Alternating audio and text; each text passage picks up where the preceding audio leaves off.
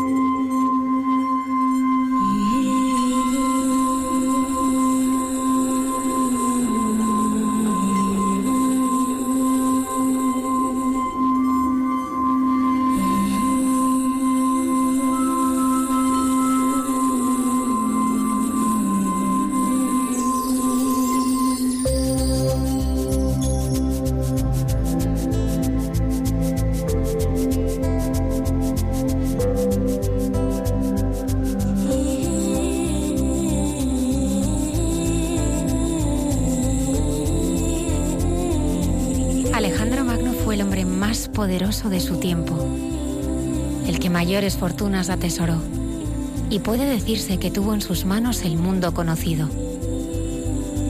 Una de las disposiciones que prescribió para su entierro decía, Deseo que me conduzcan al sepulcro con las manos descubiertas, a la vista de todos. Quiero que vean que de tanto como he tenido, no me llevo nada. Al final esa es la gran verdad. No me llevo nada. Tanto afán en atesorar para al fin tener que dejarlo todo. El tiempo es demasiado corto. No podemos malgastarlo en cosas caducas. Nos conviene aprovecharlo en lo que nos va a servir para siempre. Si somos sensatos, trataremos de atesorar lo que sí podemos llevar. Obras buenas.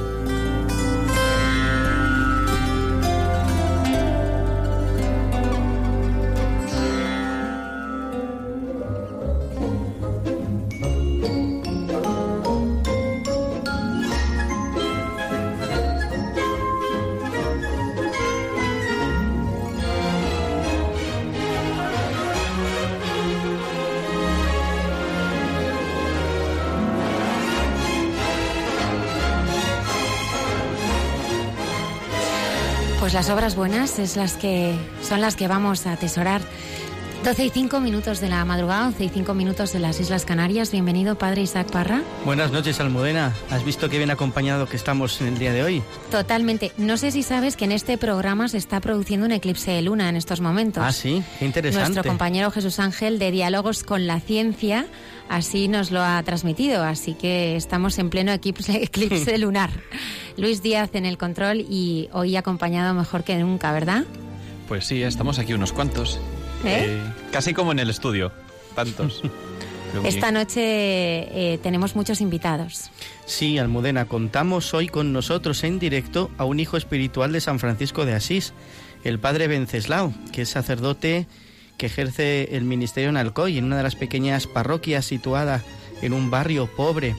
Además de conocer su historia de amor al Señor, vamos a conocer el corazón de la Orden de San Francisco, ya que él es fraile de los hermanos menores.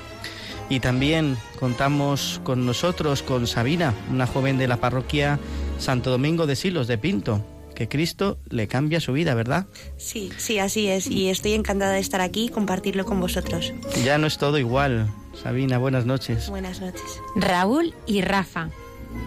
Hola, buenas noches. Hola, ¿qué tal? Bueno, pues estos dos chicos de Granada, después de conocer al Papa y de experimentar la JMJ, de repente revolucionaste el, el mundo de la moda, pero para evangelizar, ¿no? Sí, bueno, eh, después de escuchar el mensaje del Papa en la JMJ de Río de Janeiro, decidimos que ese mensaje no se podía quedar ahí y decidimos transmitirlo entre nuestros amigos y los jóvenes como nosotros de una forma atractiva y, que perdurada en, en, el tiempo. Bueno, pues este mucho más nos lo, nos lo vais a contar esta noche. Ya saben nuestros oyentes que pueden contactarnos en directo a través de Facebook y nuestra dirección de correo electrónico de mucha gente buena arroba radiomaria.es. Saludamos a nuestros habituales colaboradores, César Cid, Escucha y Consuelo, y hoy es un día muy especial porque la hermana Carmen Pérez cumple 81 años. Por eso eh, resuena eh, la sintonía de Entre tú y yo, que cada viernes eh, nos acompaña. Muchísimas felicidades y todas las bendiciones para esta estupenda mujer. Y además en el día de hoy, que hoy es la Virgen de Lourdes, ¿verdad? Hoy celebramos ya, día 11 de febrero, la festividad de Nuestra Señora de Lourdes. Qué bonito día, Almudena. Para celebrar su cumpleaños, claro que sí. Pues esto y mucho más en Hay Mucha Gente Buena, comenzamos.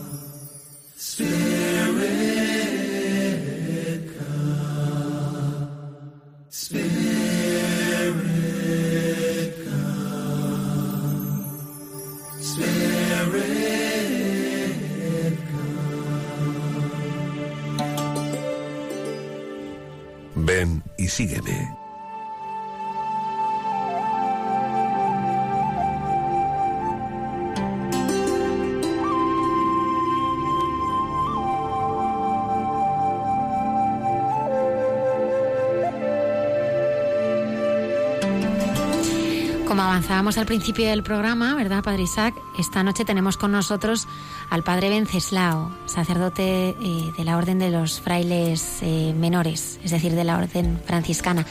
Buenas noches, Padre. Buenas noches, ¿cómo estamos? Muy bien, muchísimas gracias por, bueno, por acompañarnos a estas horas ya de, de madrugada. Yo quería empezar esta entrevista preguntándole y partiendo ¿no? de esas palabras que el Señor le, le dirige a Francisco. Eh, Francisco repara mi iglesia. ¿Por qué, ¿Por qué franciscano? Pues el Señor a veces nos da, a veces no, siempre nos da una vocación concreta. Y yo me, me he criado con las clarisas eh, en Játiva y ellas me ayudaron a conocer a San Francisco y, y amarlo. Y esto me llamaba la atención cuando me daban pues revistas de santos y yo decía, yo quiero ser como Francisco vivir esa pobreza, vivir la, lo que es la fraternidad, vivir el estar ayudando a los demás, siempre con una gran referencia, ¿no? Que es Jesús, en la oración, en la Eucaristía. Y esto es lo que a mí siempre me ha movido, ¿no? Pero la vocación viene tarde para mí, pero para Dios siempre es un presente. Porque ya desde pequeño eh, sentía esa gran vocación, ¿no? De ser franciscano. Y claro, mm, yo tendría unos 12 o 13 años y al cura de mi pueblo le dije, mira, yo quiero ser franciscano. Claro, yo era muy joven. Y entonces eh, este sacerdote habló con un franciscano y le dijeron, bueno, es que es muy joven, eh, no puede, no, ahora no puede ser. Y este sacerdote lo que quería era ayudarme. Y entonces me, dijo, tú quieres ser santo, ¿no? Y digo, sí, sí, yo quiero ser santo. Y entonces, mira, pues yo te daré a conocer otra, otra comunidad ¿no? religiosa. Y bueno, me acogieron ahí y viví muchos años, pero en mi corazón siempre estuvo Francisco. De tal manera que cuando llegaba la fiesta de San Francisco yo le decía, ay Francisco, yo quiero ser como tú, quiero estar en tu casa. Y, y bueno, donde estaba no estaba mal, porque vivía la vida religiosa, aprendí mucho eh, y estuve con el Señor. Pero ya sentía una llamada pues muy especial, ¿no? De ser franciscano, eh, de todo lo que uno va conociendo. Y entonces, pues bueno, yo llegó una, un, con mi director espiritual, porque siempre hay que, cuando hay otra inquietud, porque a veces el otro se mete donde no debe, el patas. Entonces eh, yo lo, lo, lo, lo llevaba con el director espiritual. Padre Venceslao, ¿qué edad tenía? Pues yo tendría unos 12, 14 años cuando entré, pero luego cuando ya profesé en la orden, en la otra orden, pues yo tendría 20 años, 18 años. Buenas noches, Padre Venceslao. Buenas noches. Eh, una pregunta. ¿E- ¿Esa orden que usted habla es la misma de la orden de San Francisco o es otra comunidad distinta? Bueno, de ahí tuve que salir y entonces eh, digamos que hicimos un grupo de terciarios franciscanos Mm. Donde ahí experimenté lo que era vivir como San Francisco, porque vivías de la providencia, eh, ayudabas a los demás, de hecho todos dejamos nuestros trabajos y nuestros quehaceres y montamos como pequeños, pequeños hogares donde se acogía a la gente más pobre de la calle. Y de tal manera que para que esto subsistiera tenías que ir a pedir pues al mercado y de lo que te daban pues comíamos. Luego la gente empezó a conocerlo, la labor esta, y la gente también te, te, ayudaba. Pero vivir de la providencia y vivir de, también de tu trabajo, pues es un regalo de Dios, porque ahí ya digo, empecé a conocer más a fondo lo que era vivir como, como Francisco, ¿no? En ese, eh, como él, cuando se despojó de todo y quiso vivir, pues que Dios era su padre, pues así lo vivíamos nosotros. Padre, eh, me encanta la vida de San Francisco, la vida de, la vocación franciscana. ¿Podías eh, ayudarnos a profundizar un poco más en esta bella vocación, en esta llamada, pues que el Señor hace a Francisco? ¿Cómo es eh, esa vocación franciscana? ¿Qué aspectos característicos hay en esta vocación? Mira, hay un aspecto precioso que es el vivir la pobreza que tanto San Francisco amaba. Pero para conocer la pobreza tienes que empezar a vivir desde la obediencia. La obediencia te ayuda a, a estar también de una manera crucificado con Cristo, dejando lo que tú más te, más te apetece y al mismo tiempo, por amor a Cristo, saber en todos los momentos decir sí, aunque por dentro te duela y aunque por dentro quisieras hacer otra cosa porque San Francisco vivió esa obediencia a, Dios en todos los sentidos. Y de ahí también parte la, la, no solamente la pobreza y la obediencia, sino también pues vivir en esa castidad, ¿no? Y vivir siempre cara a Dios. A mí me llama siempre la atención eh, Francisco de Asís, porque vivió con mucha libertad, pero una, una libertad unido a la iglesia, una libertad unido a lo que a cada uno le toca vivir. Vivir desde ahí la vocación franciscana es, en una palabra, darte a los demás, a todos, como Francisco lo hizo. Y esto es muy actual. Eh, la vocación franciscana es actualísima. No es porque yo sea franciscano, sino porque cuando uno se mete en, en la experiencia de San Francisco de Asís, ahí vas viendo también una gran abertura al gran mundo que hoy se necesita estar, pero al mismo tiempo es estar con el Señor, sirviendo y ayudando a todo aquel que viene o llama a tu puerta o, te pide alguna otra cosa.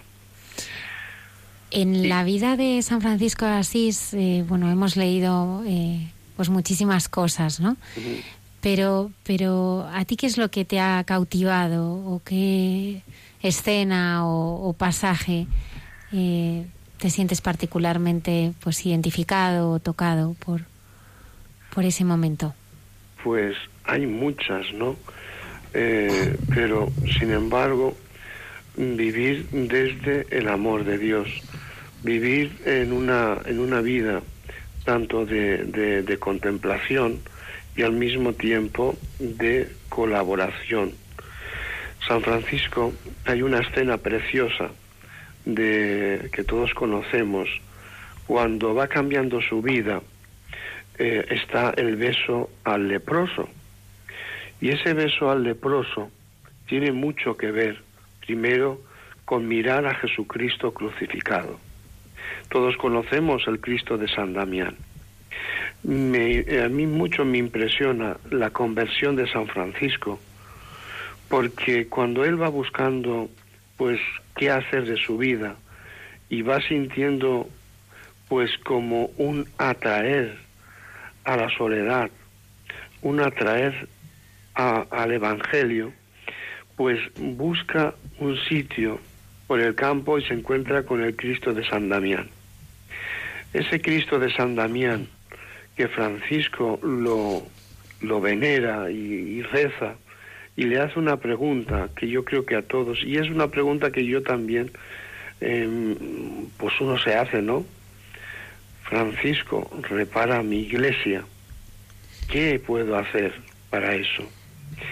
Y a partir de ahí, pues hay otra escena que es la del beso del leproso, cuando él ya se encuentra pues con el Señor resucitado y crucificado, es cuando puede besar al leproso. Y esa escena a mí me gusta mucho, porque en ese beso al leproso, él también se ve leproso y él también se ve necesitado de Dios y de los demás. Y ahí es cuando él va reconstruyendo en su corazón y haciendo en su corazón como un encajar cada cosa en su sitio.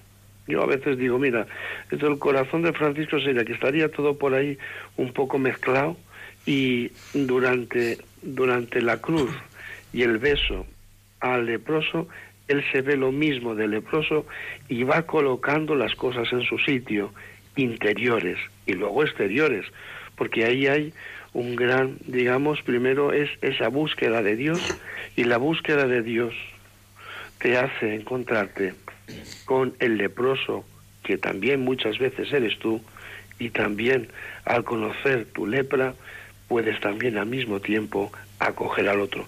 Esa es la escena.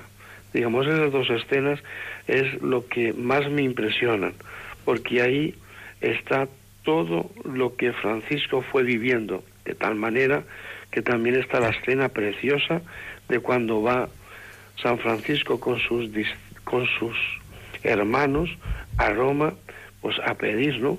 Al Papa, pues la aprobación. Y esa, esas, eh, ese ir allí es para que también nosotros, como hijos de la Iglesia y como hijos de San Francisco, estemos siempre a los pies de la Santa Madre Iglesia. Los llamó para estar con Él y después enviarles a predicar, ¿no? son palabras que, que el Señor nos dirige en el Evangelio a todos, ¿no? Eh, padre Venceslao, ¿cómo es la, la, vida de oración de un fraile franciscano? Pues eh, tiene que saber uno compaginar, porque nosotros eh, tenemos eh, por constitución pues lo que todos rezamos, ¿no? El breviario. el, el breviario pues es lo que es laudes, vísperas, hora intermedia, eh, también rezamos lo que es el oficio de lectura y también nos pone pues una hora de oración personal. Pero nunca es bastante, porque como San Francisco nos enseña en su vida, hay que tener momentos de contemplación, de oración, de apartarte y también de estar con él.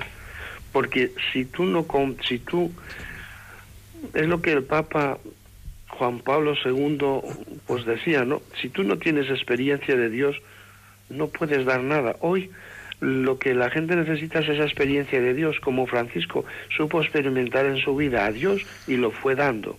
Por eso que la vida de oración es importantísima para todo cristiano, no solamente porque hay que hacer esto porque toca, sino porque sabes que si tú no te llenas de Dios, tú no puedes dar nada. Y, esto es así. Es decir, eh, yo disfruto personalmente cuando pues estoy en la capilla o en la iglesia en silencio con el Señor expuesto. San Francisco era un, un, gran amante de la Eucaristía y una gran veneración por la Eucaristía. Y ahí está la fuerza, ahí está la fuerza. Absolutamente.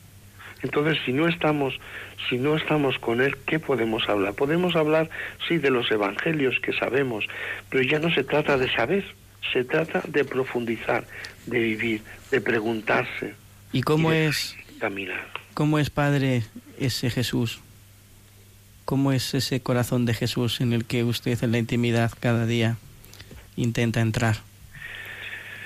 Pues es un Jesús lleno de amor, de misericordia, es un Jesús que tiene un corazón tan grande, tan grande, que cabe en todo el mundo. Pero es un corazón que también sufre al ver también en nuestras vidas que podemos ir cambiando. Es un corazón que sufre también en el sufrimiento de los demás. Pero cuando uno está con Él, siente como una fuerza y una paz que es y no la puedes explicar. Y al mismo tiempo eh, pues por decirlo de una manera, sientes esa necesidad de tú de estar con Él y Él que también te pide ser un instrumento. Y también en, ese, en esa cercanía del Señor, pues yo a veces lo rezo y lo digo, ¿no? Señor, que mis labios sean tus labios, que mi corazón sea tu corazón, que mis manos sean tus manos, que tus pies sean mis pies. Porque hay que caminar desde ahí con el Señor. Un Señor que ama, un Señor que escucha, porque el Señor está ahí. Y ese, ese Señor que está en la Eucaristía, es el que hace los milagros. Para mí Jesucristo está vivo, está vivo, es que está vivo. Es que esa experiencia de, la, de, de, de Jesús, de que lo sientes vivo, cuando estás con Él, es como si estuvieras, eh, cuando lees un, evangelio, ¿no? Curando a los enfermos. Ese mismo Jesús está hoy en la Eucaristía dando vida a los muertos. Ese Jesús está hoy en la Eucaristía. Por eso que la fuerza de Francisco era en Jesús, en la Eucaristía, en la cruz. Yo a veces me, me pregunto, hoy en día tenemos tantas cosas para leer, para, para ir profundizando, pero los santos han tenido tres cosas, digámoslo así. Han tenido la mirada siempre en la cruz de Jesús, la palabra de Dios, el Evangelio, María, y la iglesia. Pero esa Eucaristía que está vivo nos enseña mucho más. Lo demás está bien, hay que leer y hay que profundizar, pero, pero los santos siempre han mirado a Jesús crucificado y a Jesús Eucaristía. Y de ahí se saca mucha fuerza, incluso cuando no tienes fuerzas de nada, y cuando te salen problemas, y te salen tantas cosas, cuando vas ante Jesús y lo miras, de ahí viene todo. Y de ahí te da una fortaleza que uno mismo nos explica. Pues qué experiencia del Señor, Padre Venceslao, más, más real, ¿no? Él, él, dice, ¿no? Sin mí no podéis hacer nada. Claro, claro. Y es verdad, yo también lo experimento cada día, ¿no? Yo, es que sin Él no puedo hacer nada no tengo fuerza para nada, es que todo me sobrepasan. Pero, pero aprenderle a mirar, a mirarle es aprender a, quererle, a escucharle, a esperarle, ¿eh? Que nos pide a veces tanta confianza. Él tiene sus tiempos, pero, pero es lo que dice, que, que Él siempre llega, ¿no? Y que está, sobre todo, que está a nuestro lado y que nada de lo que nos pasa pues le es indiferente. Una de las cosas que mencionaba dentro de, la vida de los santos, pues es, nuestra madre. y, bueno, ya que estamos en Radio María, eh, a nosotros nos gustaría preguntarte cuál, cuál ha sido también tu experiencia, tu experiencia con la Santísima Virgen. Pues primero que es una gran madre. Mm, yo me consagré de pequeño a María Inmaculada y yo le pedí a María Inmaculada ser franciscano y sacerdote. Yo no pude ser, yo, digamos que soy de, vocación tardía dentro de la orden, porque yo me tomé en serio pues cambiar y hacerme franciscano a los 35 años.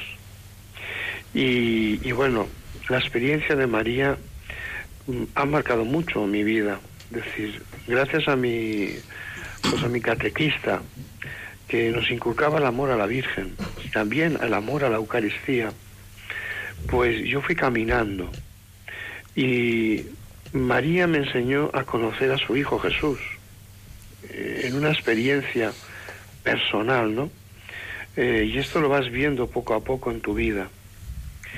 Y esa consagración que, que yo de pequeño hice a la Virgen, pues la Virgen esto lo tomó en serio. ¿Cuándo te das cuenta? Cuando ya eres más mayor, cuando ya vas viendo acontecimientos en la vida. Pues yo, como he dicho, yo entre los 35 años, yo tenía, yo había terminado lo que es el EGB, luego fui estudiando otras cosas, por ejemplo, geriatría, para poder atender a las personas mayores que también atendía. Pero meterme en, un mundo para mí, por ejemplo, que estudias filosofía, esos dos años, y luego estudias teología, pues claro, para mí era una cosa pues que se me hacía grande y pesada porque no estás habituado, estás habituado a trabajar, pero no a, estar sentado, digámoslo así, a estudiar. Y yo le decía, mira madre, si tú quieres, pues yo adelante. Y en la vida para la ordenación, pues hubo muchas dificultades, pero siempre acudía a ella. Acudía a ella porque cuando lees la vida de los santos, por ejemplo, me gustaba mucho también leer la vida del Santo Cura de Ars. Y ahí uno se ve un poco reflejado en la torpeza, por decirlo así, a la hora del estudio. Pues te das cuenta que los santos te llevan a María. Pues María para mí ha sido un gran apoyo y lo sigue siendo en el día de hoy.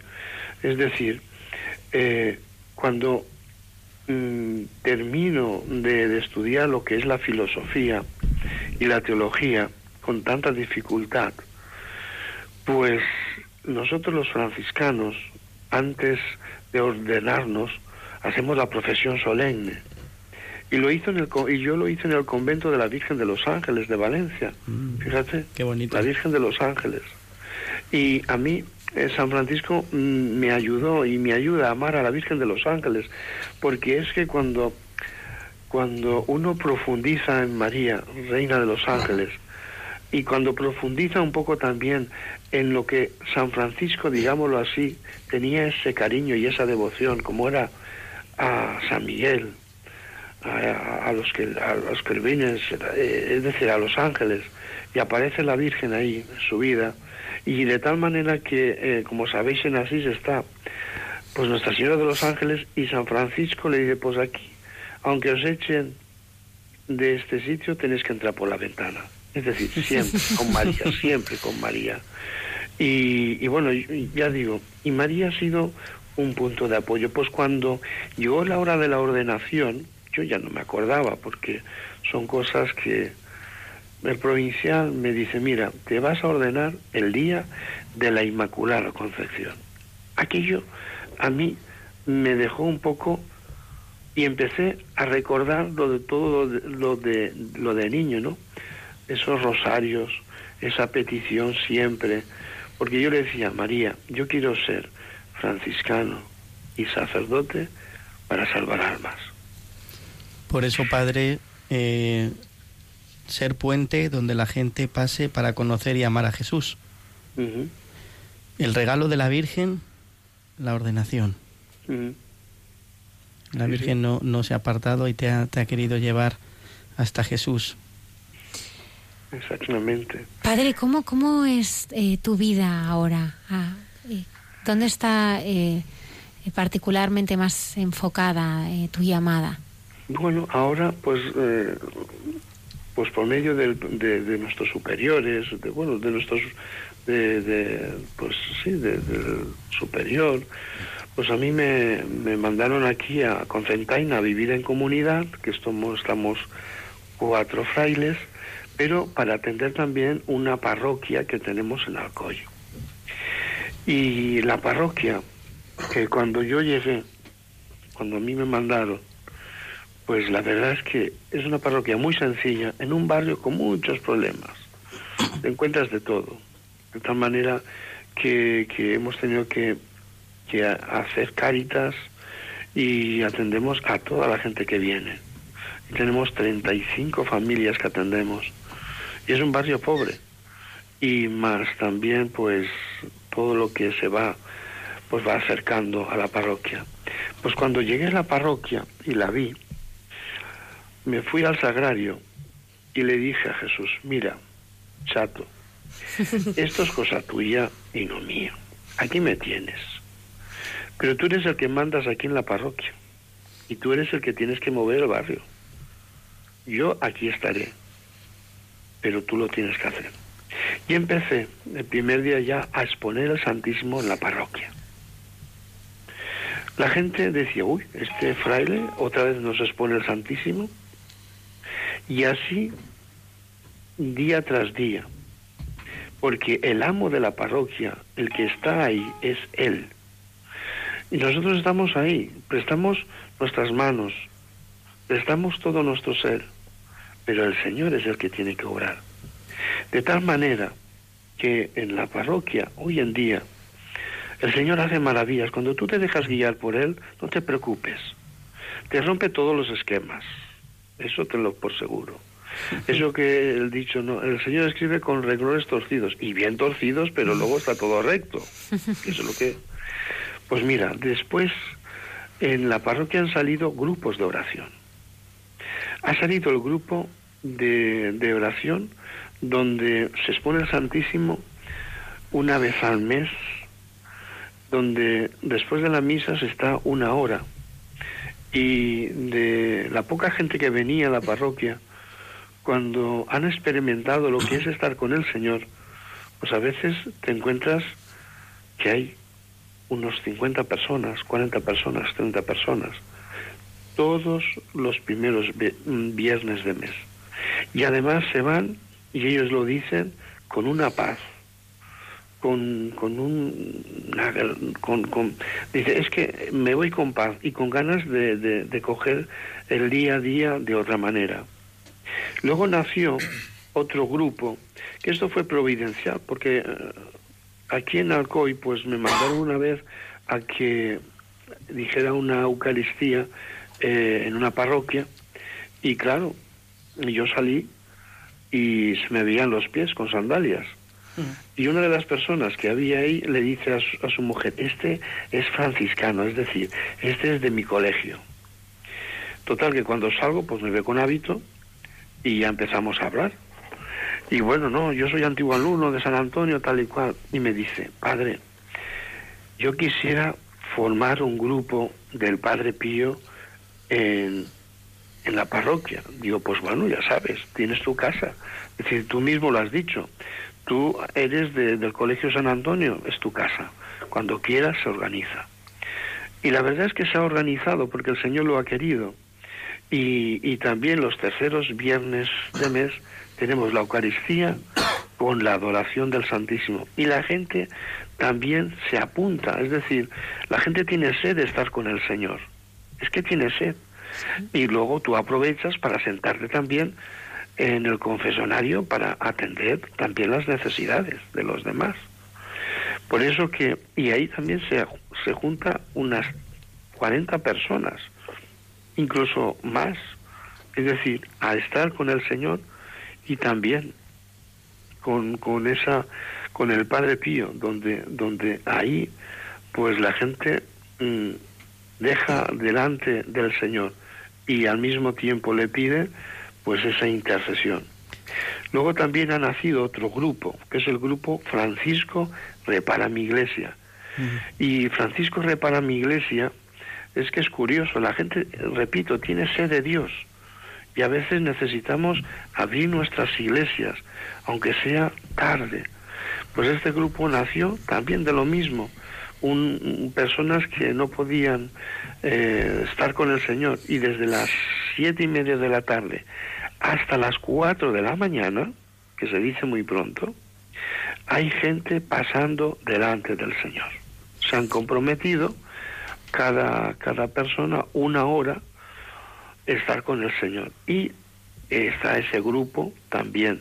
Y es una bendición para la parroquia. Qué maravilla. Padre Venceslao, realmente eh, eh, con todos estos grupos y dentro de su propio apostolado, ¿cuál cree que es la necesidad de que ahora mismo es más imperiosa en nuestra en nuestra sociedad? ¿O de qué tenemos sed? ¿Qué es lo que necesitamos? La adoración, conocer a Jesús. Esa experiencia de conocer y estar con el Señor cambia muchas cosas. Tener eh, parroquias donde haya grupos de oración con el Santísimo expuesto es una manera al mismo tiempo de ayudar a los demás sin darse cuenta. Donde está el Señor aparece la paz, la tranquilidad, aparece incluso el barrio de otra manera, porque es que está ahí el Señor. Y esta experiencia, cuando la gente la va teniendo, va atrayendo a otros más. Y esta yo creo que es la gran necesidad, conocer a Jesús, pero conocerlo de tú a tú. Míralo, míralo. aunque no te diga nada, aunque tú no sientas nada, pero míralo, contemplarlo, no tengas miedo, porque él él te va a cambiar por dentro, pero te cambiará por dentro tan finamente, tan finamente, sin ofender. Y te va a ir diciendo cuál es tu camino, la santidad para todos. Ese es el camino, la santidad. Pero una santidad que no lo podemos hacer solos, sino con Él, con María, porque María siempre nos va a llevar a su Hijo Jesús. Y esto es así. Es decir, desde que en la parroquia están estos grupos y otro grupo de mujeres que vienen y padres que vienen a rezar por sus hijos, que es el grupo también de Santa Mónica, que nació así, para pedir por los hijos, pues cuando experimentan esa cercanía de Jesús, eh, les cambia, les cambia y nos cambia. Hay mucha gente quizá que, que nos está escuchando y me gustaría que les hablara y, y a lo mejor piensan que, que bueno, que, que no cambia nada, ¿no? Que, que, esa experiencia de oración y de estar con, con el Señor, pues que no, no aligera los, los problemas, que, que bueno, siguen teniendo la, las mismas dificultades y desesperanzas y, y que es verdad, ¿no? Esta sociedad en la que vivimos es, es, es complicada, ¿no? ¿Y, ¿Y, qué les diría, padre? Pues primero, que no tengan miedo de acercarse a, a la palabra de Dios, al Evangelio. San Francisco nos dice que, que, la forma nuestra de vida de los franciscanos, pero es de todos, tiene que ser desde el Evangelio. Conocer a Jesús desde el Evangelio, desde la palabra de Dios, pero luego conocer a Jesús de tú a tú, la Eucaristía, sin miedo, la oración, incluso el rezo del rosario a la Virgen. ¿Cuántas cosas han cambiado con eso? Yo lo experimento, ya digo, en mi parroquia, en la parroquia nuestra, yo lo experimento. Es decir, hasta los mismos pobres que vienen, pobres, la palabra no, es los necesitados que vienen, terminan por acudir al delante del Señor. Y cuando uno tiene problemas, y todos tenemos problemas, y a todos hay circunstancias que no sabes cómo, cómo resultan las cosas, pero si tú te fías del Señor, no tengas miedo. Hay una cosa de a mí, de Santa Faustina, que me encanta. Hay muchas cosas, pero Santa Faustina le preguntó una vez a Jesús una cosa concreta. Y al año Jesús, se lo, Jesús en su corazón le respondió a lo que ella pedía. Es decir, hay que tener paciencia, porque detrás de cada cosa está Jesús. Y esto es lo importante. Si te fías de Él, no tengas miedo. Si tienes una enfermedad, si tienes algún problema, si te fías de Él, será para que tú también acudas a Él. Mm, voy a contar una cosa que, mm, pasó y a, y a mí me ayudó mucho a pensar y a dar gracias a Dios, sobre todo a dar gracias a Dios. Un joven que había, había llevado una vida pues no muy grata, eh, había cogido sida, siempre estaba con las discotecas y en ambientes no muy favorables. Le, detectan, le, le detectaron el sida y claro, se puso en contra de Dios, en contra de todo. Pero cuando pidió la ayuda de un sacerdote y el sacerdote pues le ayudó con, con una buena confesión y también a ayudarle en ese en ese en esa enfermedad. Él fue cambiando de actitud de tal manera que ya en los últimos días decía doy gracias a Dios porque gracias a esta enfermedad me ha cambiado la vida. He conocido a Jesús y soy el hombre más feliz del mundo y decía a los jóvenes no os metáis en este mundo no os metáis en esto y en aquello, porque cambiará vuestra vida y no llegaréis al conocimiento de Jesús. Este joven murió con una gran sonrisa, pero con una gran paz, porque esa enfermedad sea enfermedad, sea problema, sea cualquier cosa, solo no puedes.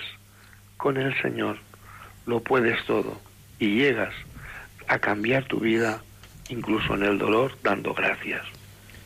Padre, eh, la mayor pobreza que, que existe no es solamente la pobreza material, sino la pobreza espiritual. Y, seguro que en, en estos años de, de, ministerio en esta pequeñita parroquia de Alcoy habrá tenido muchísimas anécdotas preciosas, ¿no? De esa entrega al pueblo. ¿Alguna anécdota que nos pueda eh, contar a todos los oyentes que estamos aquí en esta noche escuchando sus palabras? Sí, hay muchas que, que el Señor a veces te regala y te hace abrir los ojos.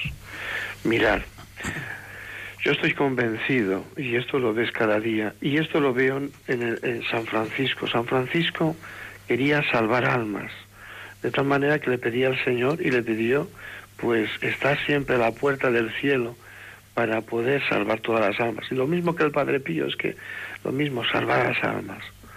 Entonces, eh, hemos perdido un poco. Cuando decimos salvar almas, a veces nos puede entrar la risa en qué mundo estamos pero hay una gran pobreza interior, una gran pobreza de no búsqueda, una gran pobreza de, no alimentarnos espiritualmente, de dejar la confesión, de dejar la oración. Y hoy hay una cosa que tenemos claro. Dios nos dio cuando nacimos, cuando nos dio la vida, Dios nos dio un alma y esa alma tiene que volver a Dios Padre. Si tú no cuidas el alma, eh, ¿con qué el día que el Señor nos llame, ¿qué, cómo vamos a ir? ¿Qué le vamos a presentar? ¿Mm? Pues una de las anécdotas fue la siguiente, que una persona se puso a rezar delante de la Virgen y justamente el confesonario está delante de, del altar de la Virgen, ¿no? Y de repente esta persona se viene del altar al confesonario. Y, y me dice, yo no sé por qué estoy aquí. Y yo, mire, yo sí que lo sé. Luego se lo digo. Y ahora, pues hacía más de 30 años que no se confesaba. Uh. ¿No? Esto es una cosa que uno se queda diciendo, pues sí, la Virgen nos lleva a Jesús. Y esa persona después de la confesión cambió de vida, porque luego la has visto otra vez y te lo ha dicho. Aquella confesión me ha servido de mucho. Por eso que cuando conocemos el amor de Dios, su misericordia cambia muchas cosas.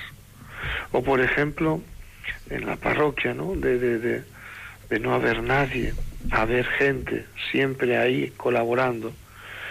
Y sobre todo pidiendo ayuda en la vida espiritual, porque a veces hemos olvidado esa vida espiritual. Y ahora mismo, pues, por ejemplo, eh, ha podido renacer también en la tercera orden de Alcoy. Pero ha sido gracias a la oración, gracias a los grupos y gracias también a que, porque la gente busca a algunas personas, a los sacerdotes sobre todo, para que escuchemos, para que no vayamos con prisas, para que también les alentemos en, en, en tantas necesidades. Padre, ¿qué tendrá la Virgen que tanto atrae? ¿Mm? Es que es una gran madre. Es que es aquella que nos consuela, aquella que nos ama, que nos abraza. Padre, Muchísimas gracias por haber compartido. Yo querría terminar esta entrevista con, con algún otro momento de la, de la vida de San Francisco, otro momento que, bueno, pues que se haya sentido que, que podía haber estado ahí, viendo cómo San Francisco eh, pues también experimentaba, ¿no? Eh, a través de su oración y, y apostolado a los demás. ¿Qué otra escena de la vida de, Fran de San Francisco le, le, ha llamado la atención? Pues en el momento de que él recibe los estigmas. En ese momento la orden estaba pasando también por una etapa difícil, no de división, pero luego cuando muere Francisco sí que aparece la división. Cuando, cuando Francisco, pues digámoslo así, deja a los hermanos que sean otro quien lleve la orden, porque no entendía él, mm, porque parecía que se había perdido eh, lo, que, lo que es vivir el Evangelio, lo que es vivir en esa libertad, lo que es vivir pues siempre desde, desde el amor de Dios porque ya los frailes empezaban a pedir, pues eso, como monasterios, eh, pues formación, que todo eso está muy bien.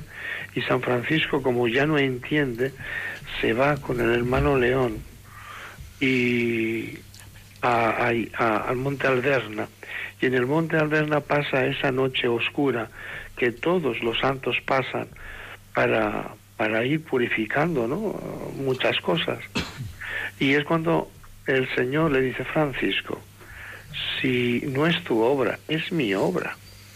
Francisco, este es un gran árbol donde nacerán muchas ramas, donde habrá buenos frutos y es mío, no te preocupes, es mío. Y para que veas lo que yo te amo y esa unidad, porque él creía que lo había perdido todo, es cuando el Señor le da el regalo de los estigmas donde los llevará toda la vida hasta la muerte. Y sobre todo, siempre los llevaba tan cubiertos porque tampoco se sentía digno de llevarlos, pero por ese amor que Francisco tenía al crucificado y que dio su vida también por él. Y hay otra escena que me gusta mucho, porque San Francisco se fue también a, pues a otro sitio descampado a, a vivir la cuaresma y, y, para no ser más que Jesús, uno de los días comió un mendrugo de pan. La sencillez, el amor de Francisco y la humildad. Esto es lo que siempre me impresiona, bueno, me impresionan muchas cosas de, de nuestro Padre San Francisco, del hermano Francisco. Muchas gracias, Padre Venceslado. Qué alegría poder escucharle eh, y sobre todo que nos haya podido compartir esta experiencia bella de, amor al Señor y sobre todo de la vida franciscana, que, hay tantos, pues, tantas personas a las que ayuda ¿no? a vivir esa alegría perfecta del Evangelio. Pues muchísimas gracias, Padre. Ahora además eh, con el Papa Francisco yo creo que también eso eh, pues debía ser también para, para todos vosotros eh, pues un regalo, ¿no? Sí, es un gran regalo, un gran regalo. Pues muchísimas gracias, Padre, muchas gracias por, por haber estado esta noche con nosotros. Gracias a vosotros. Y a, ella, bueno, y a Radio María. dulcis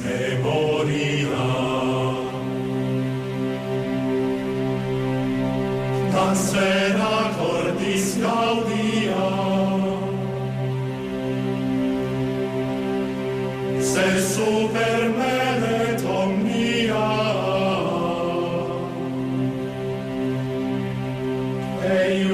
dulcis presentia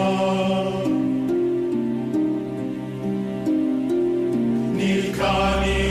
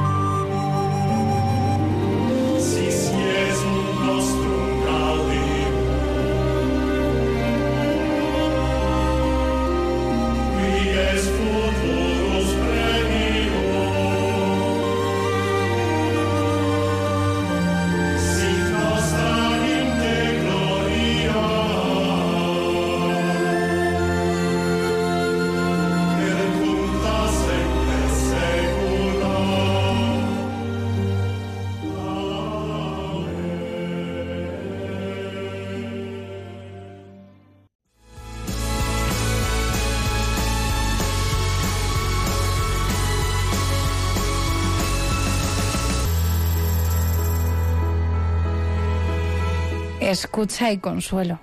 Una mirada cristiana al sufrimiento.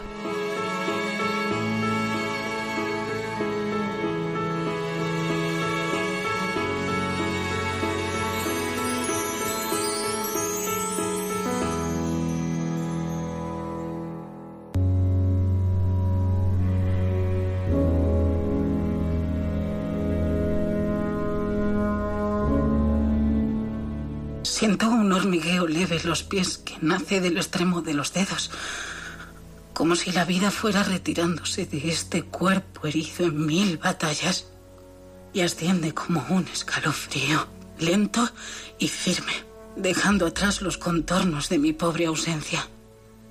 Siento el aleteo de mis cejas como la base rítmica del proceso, y es que nunca nada me ha llamado tanto la atención.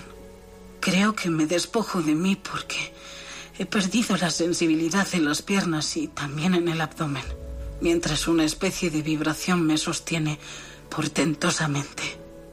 Y ya sé que no es una trampa ni un sueño, porque mi cabeza nunca ha estado tan lúcida. Extraña claridad que ahora me muestra lo mejor de mi vida en escenas concatenadas, justo al remontar el cuello y la barbilla. Y la luz un haz que ha convertido mis ojos en el timón de la experiencia. Veo a mis viejas tías discutir por la labor de un mantel de lino el día de mi boda. A Tomás, embutido en aquel traje de media gala, nervioso como un niño. Y de repente aparezco yo con un largo vestido blanco drapeado en mi espalda. Una coronita de perlas y flores vestían mi pelo negro es curioso, pero podría repetir cada detalle minuciosamente, como si nada hubiera sucedido todavía, como si el pasado no hubiera pasado. Pero no son recursos de mi mente. Esto sucede de verdad. Ya no siento dolores, ni siquiera sufrimiento. Compruebo que mi cuerpo ha dejado de estar para ser y no hay palabras para describir lo que siento. Sin embargo, aún veo con dificultad momentos concretos de mi vida. Y cuando los reconozco, descubro los errores que cometí. Creo que son cosas que tengo que cambiar antes de irme. Mentí y lo siento. No correspondí con amor en muchas ocasiones y lo siento. Y es por ello que me faltó amor, a pesar de tenerlo todo. He perseguido la felicidad cada día de mi vida. Y no es hasta ahora cuando descubro que para lograrlo hay que dejar de buscarla. Que amar es vivir y vivir es amar. El tiempo es solo una metáfora que se derrumba con la vida. Ahora compruebo que la muerte no es un naufragio a la deriva. Siento que Dios me ha prestado ojos nuevos para restaurar mi alma para la eternidad. Ahora que supuestamente he perdido todo, empiezo a orientarme en este estado diferente. Es la vida salvada que no se interrumpe nunca. Veo ya la arena dorada que anticipa la espuma del mar y su mano adelantada convocándome. Sí, convocándome a mí Ahora sé dónde reposan las lágrimas que no se lloran. Ahora sé que el final no es fin de nada. El sol entorna mis ojos un instante y me siento junto a él privilegiada. Su pelo huele a mar y a sal. Juntos miramos las pequeñas olas que ya cubren nuestros pies.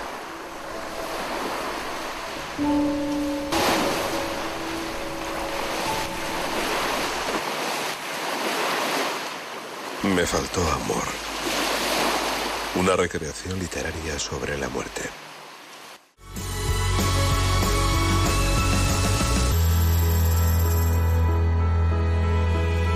Escucha y consuelo. Una mirada cristiana al sufrimiento. Por César Cid.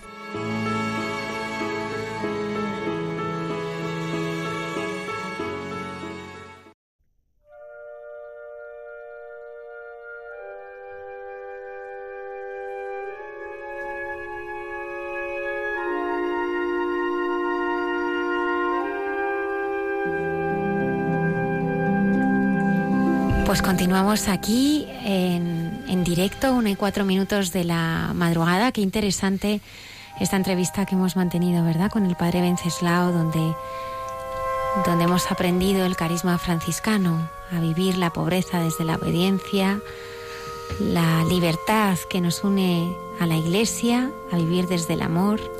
La adoración que realmente cambia muchas cosas y ayuda a los demás sin darse cuenta. Conocer a Jesús de tú a tú. Te cambia por dentro sin ofenderte, muy finamente. Pues eso es un poco lo que le ha pasado a nuestra siguiente invitada.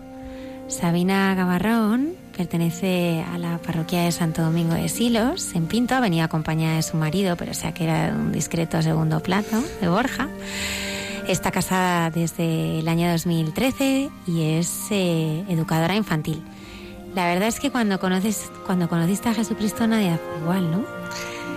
Nada, nada, nada fue lo mismo y bueno, aunque ha sido un camino que, que ha hecho con mucho amor y con mucho mimo, pero es cierto que, que nada, nada sigue, nada sigue igual. ¿Desde pequeñita? Sí. Pues tuve la suerte de crecer en una familia cristiana, sobre todo las abuelas, ¿no? Qué importantes son esas abuelas a las que oyes rezar, ¿no? Y a las que oyes eh, por las noches con su rosario, el traqueteo de, las cuentas y demás. Eh, y también, pues eso, gracias a, mis padres que, tuvieron a bien llevarme a un colegio eh, religioso, un colegio católico, Nuestra Señora de la Providencia de, de Pinto, al que, bueno, pues con, con, mucho cariño todavía sigo tratándolas y, sigo pues colaborando con ellas cuando, cuando tengo ocasión, ¿no?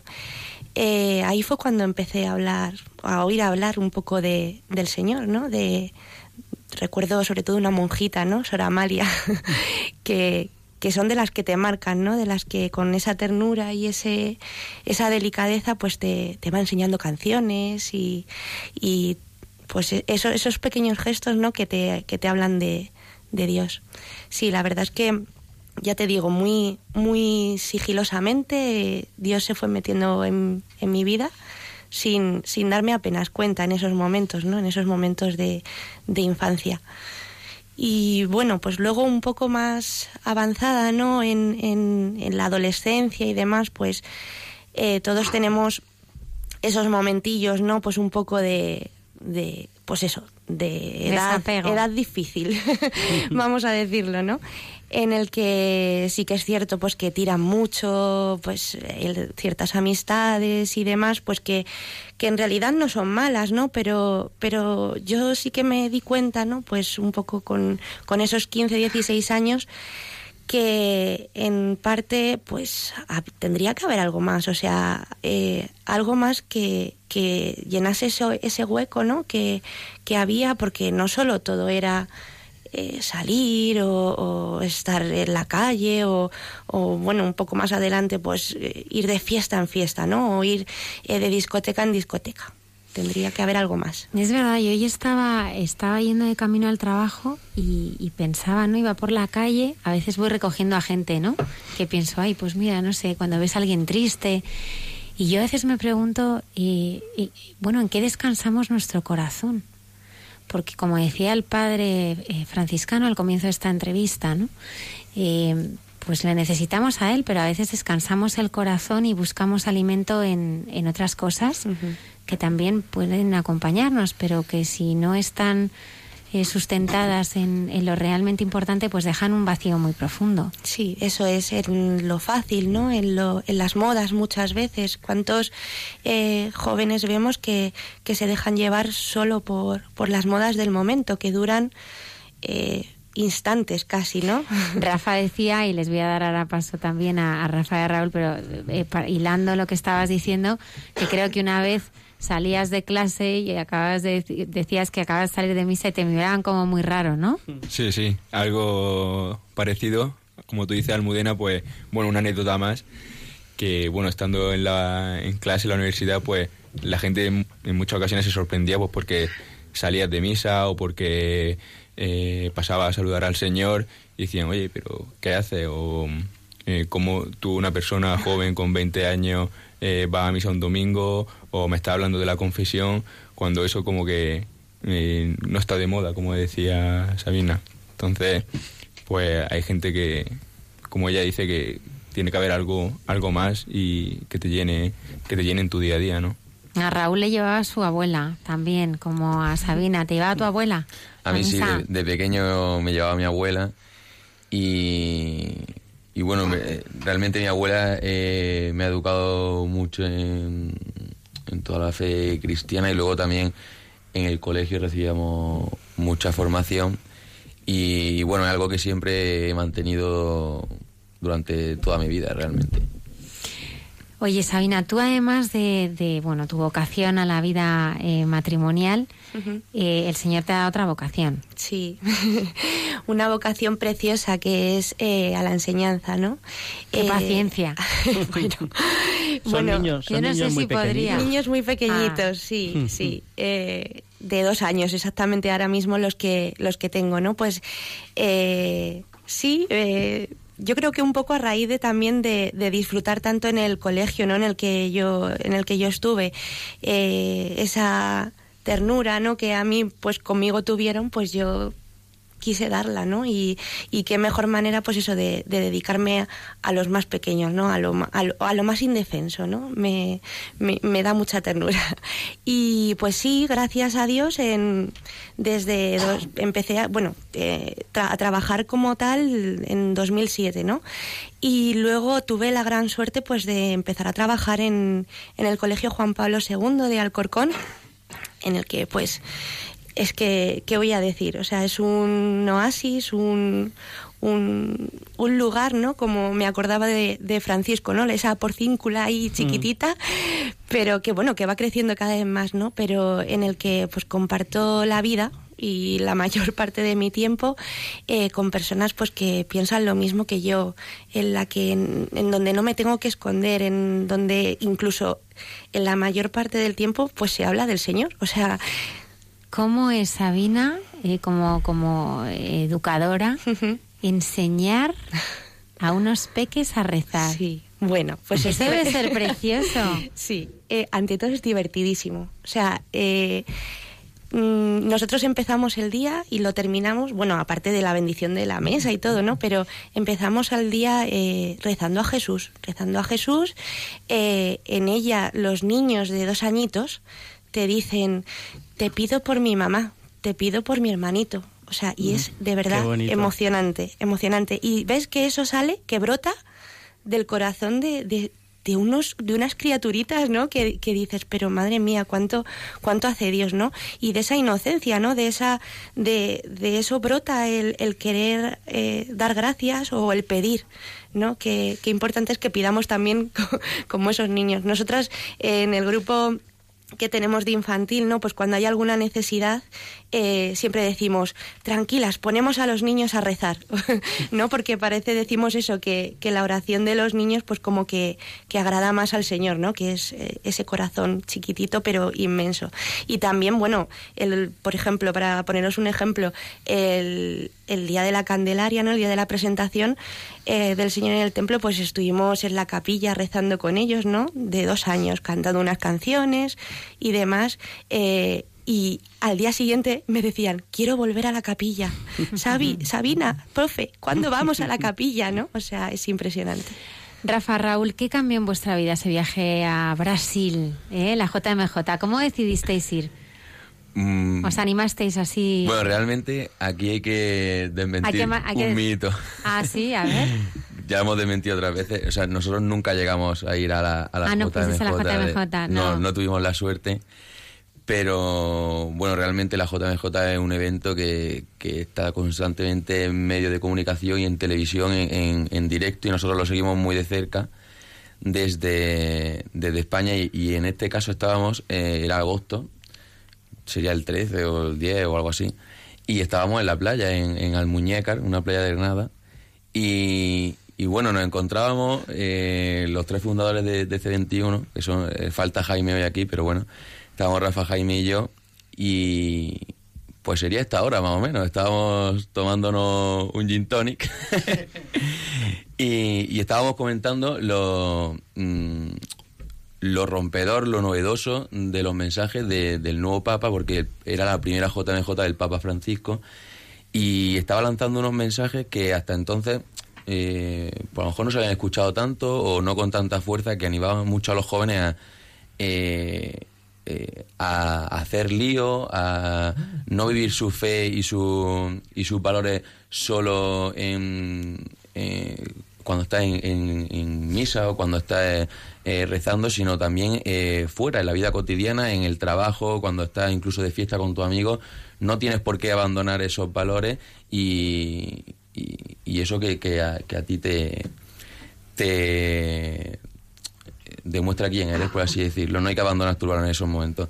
Y nosotros, ese mensaje de, de ánimo a los jóvenes, de apoyarnos en un momento en el que los jóvenes parecía que éramos una generación perdida, estábamos en un momento de crisis muy profunda en España, no solo económica, sino también de valores, y parecía que los jóvenes no teníamos ningún futuro, ni, ni profesional, ni, ni, ni como personas, por así decirlo. Eh, un mensaje tan fuerte como el que estaba lanzando el Papa Francisco, quisimos cogerlo y decir, eh, oye, que no se quede aquí, que no se quede en esta semana, vamos a intentar transmitirlo de una forma atractiva y que nos llame la atención a los jóvenes.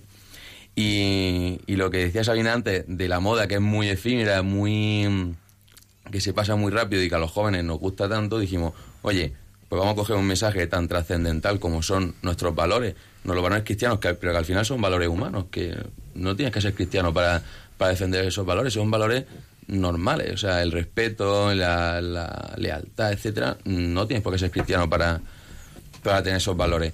Dijimos, vamos a coger estos valores y transmitirlos de una forma atractiva eh, y se nos ocurrió a través de algo tan efímero como la moda. Y de primera chocaba un poco, nos, nos llamaron incluso locos y nos dijeron que no íbamos a vender ni un reloj.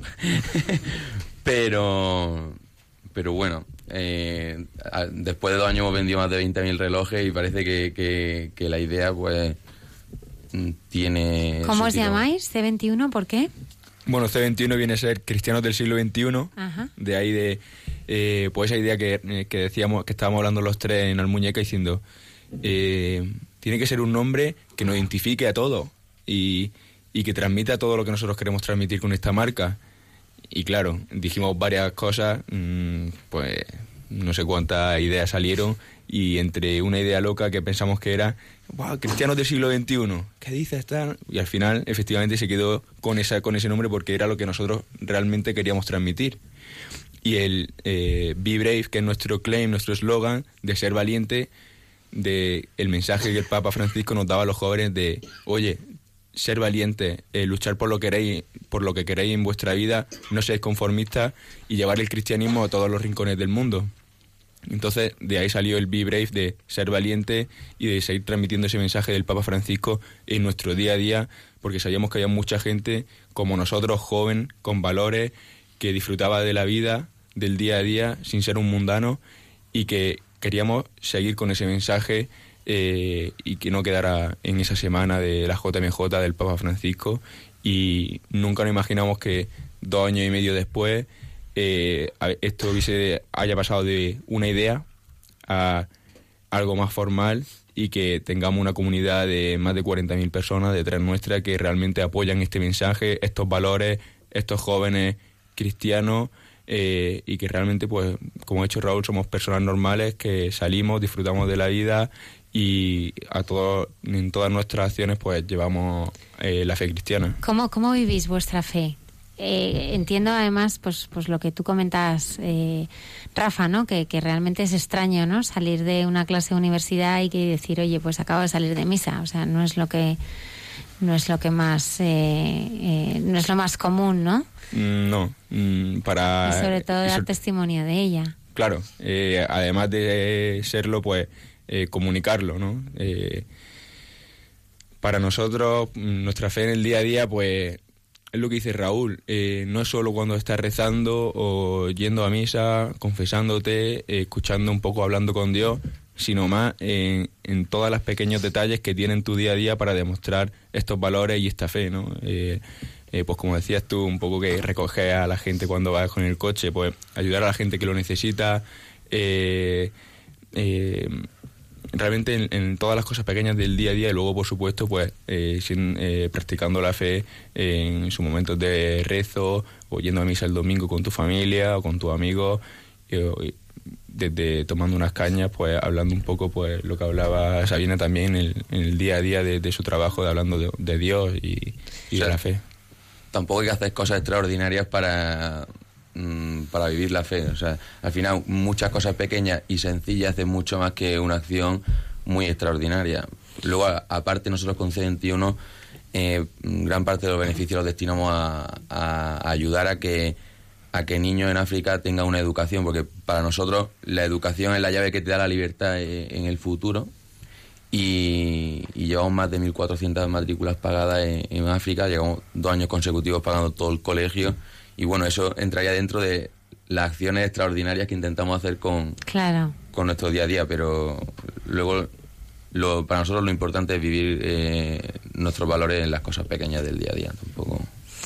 Oye, Raúl, Rafa, no sé si sabéis que en el año 2007 en la peregrinación de la Archidiócesis de Madrid con motivo de la culminación de la Gran Misión Joven. Uy, esto me suena mucho. Quienes han seguido este programa desde hace tiempo les sonará la Gran Misión también. Sabina dio testimonio delante de Benedicto XVI. ¿Cómo es eso? Pues no te lo puedo explicar bien. Todavía me lo pregunto yo. Pues, en, pues por esa fecha, un par de años, un año antes, estaba inmersa pues un poco en la, en la delegación de juventud de la diócesis de Getafe y entre otras cosas pues nos, nos encomendaron no pues la, la tarea de organizar un poco eh, todo lo que iba a ser la peregrinación eh, buscar responsables no lo de siempre de las peregrinaciones responsables de limpieza responsable no y entonces pues estábamos en, en esa en, en, ese momento. Y cuando mm, llegaron Gonzalo, ¿no? el delegado de juventud, Isabel, la subdelegada, y me dijeron, oye, mira, eh, de, cada, de cada diócesis eh, va a salir un, pues un, matrimonio joven, otro pues una chica, otro pues un, un, seminarista. ¿Qué te parece si, si eres tú la que, la que das testimonio y tal? Y y yo, imagínate mi cara, ¿no? Pues imaginaros, ¿no? Que yo dije, eh, ¿en serio? ¿De verdad? Esto no puede ser, no puede ser. Y mm, entonces eh, lo viví, ahí el demonio, ¿no? Pues se me coló un poquillo y, lo viví un poco de, seguro que es que no han encontrado a otra a, encasquetarle esto y, y, me ha tocado a mí, ¿no? Fíjate, qué casualidad, ¿no?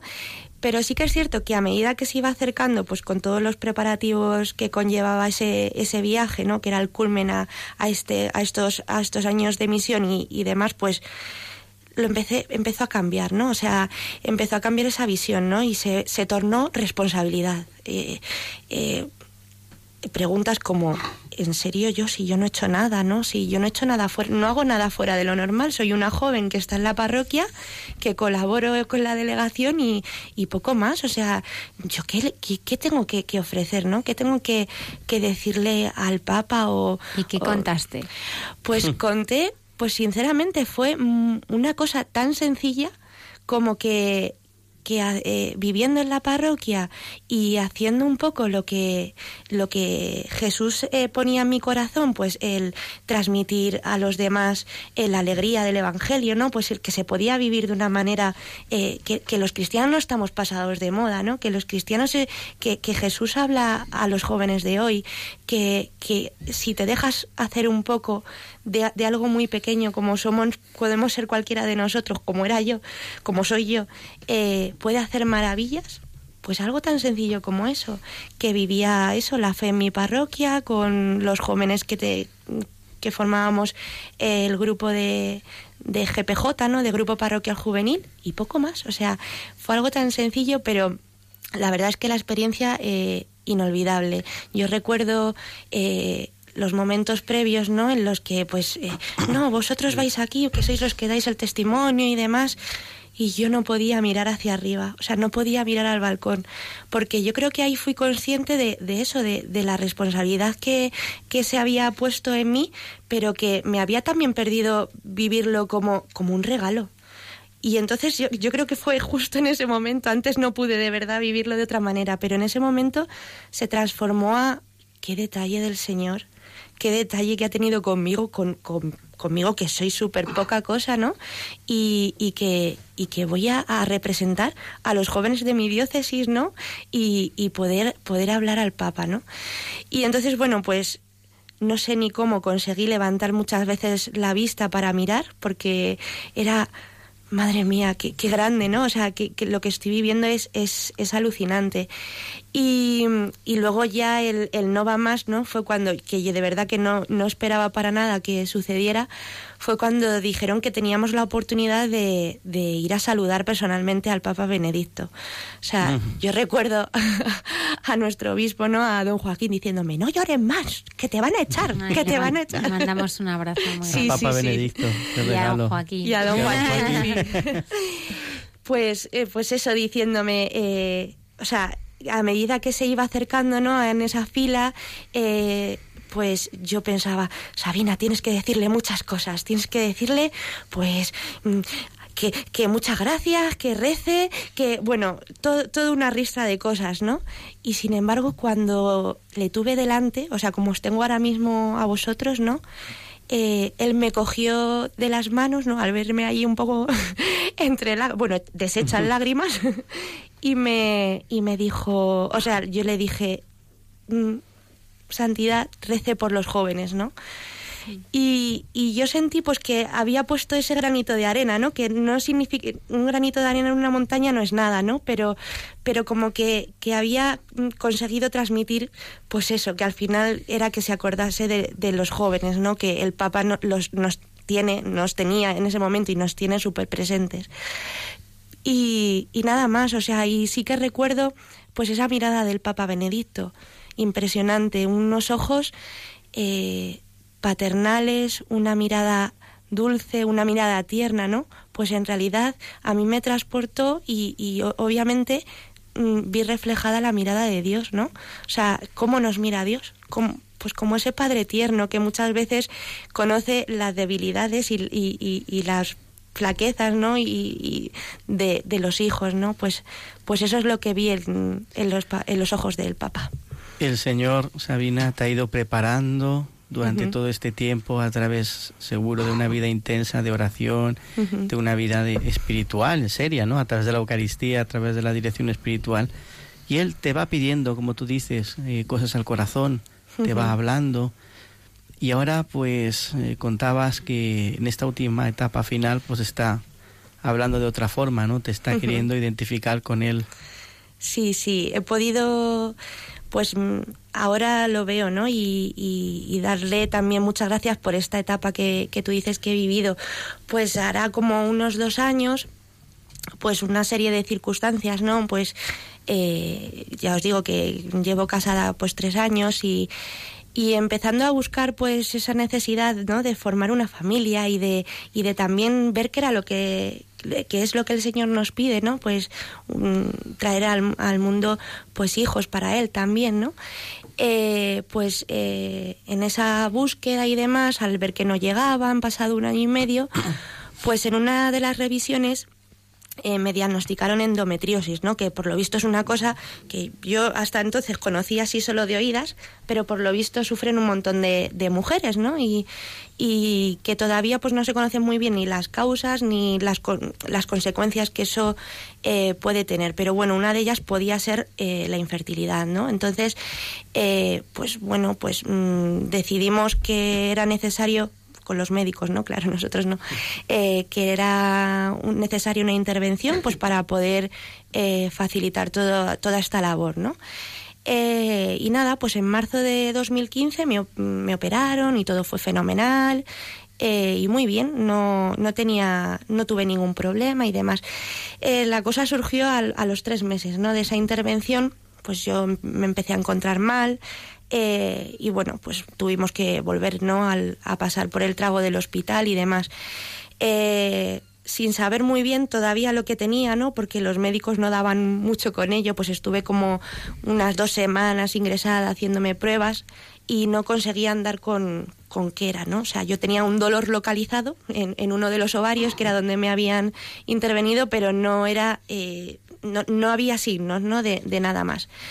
Y bueno, algo tan sencillo como una mala cicatrización, ¿no? De los tejidos internos, de, de todo lo que me habían eh, cosido y demás, pues todos los arreglillos que me habían hecho, eh, se me hizo una infección bastante grave, ¿no?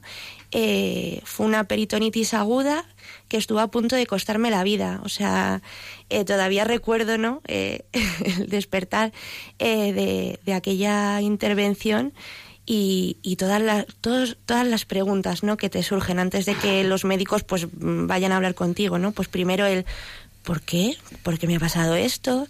Eh, ¿por, ¿por, qué en este momento, no? Eh, oye, que es que yo tenía mis vacaciones reservadas, porque esto fue más o menos en verano, ¿no? Si yo me iba a ir de vacaciones, pero ¿qué ha pasado, no? ¿Qué, qué es lo que qué es lo que ha pasado aquí para que todo todo de repente eh, se trunque, ¿no? Y bueno, pues cuando los médicos ya me dijeron eh, todo la gravedad, ¿no? Del asunto, que recuerdo aquellas, eso, Sabina, 24 horas más y no sabíamos, ¿no? No, no sabríamos qué, qué, hubiese pasado, ¿no? Y me decía, pues yo a mí me salió, pues gracias, ¿no? A los médicos. Y también dije, y gracias a Dios. Y los médicos no se volvieron y me dijeron, ah, pues sí, sí, sabes, como diciendo, madre mía, o sea, en, en realidad no teníamos muy claro lo que era, menos mal que hemos decidido eh, hacer esta intervención para ver qué había detrás. ¿Dónde estaba Jesús ahí? Uf, Jesús estaba tan cerca, tan cerca. Estaba, mmm, vamos, eh, estoy segura que desde el minuto uno en el siempre ha estado conmigo, obviamente, pero desde el minuto uno estaba eh, tumbada conmigo en la cama del hospital. Estaba consolando a mi familia fuera, que les tenía un poquillo asustados, ¿no? Eh, y ha estado eh, en cada desvelo, en cada en cada enfado mío también, en cada rebeldía, ¿no? De decir ese, de preguntar ese por qué, eh, en cada decisión médica también, ¿no? Qué, qué importante que, que las manos y, y, las mentes de los de los médicos estén esté también Dios de alguna manera. Escuchaba Almudena una, una frase hace unos días que decía el sufrimiento a veces nos separa de Dios, pero muchas veces nos lleva hacia Él, ¿no? Y es verdad que como ese sufrimiento, pues también notamos que, que el Señor está cerca y que, que, Él no nos abandona nunca, ¿no? Una y 31, y 31 minutos de la madrugada. Continuamos eh, con Sabina, Raúl y Rafa.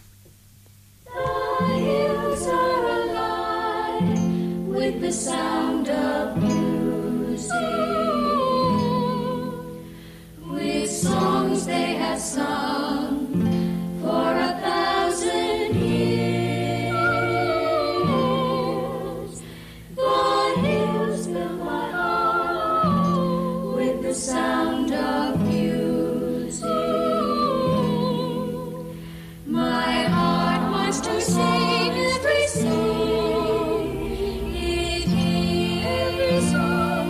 It's My heart was to beat like the wings of the birds that rise from the lake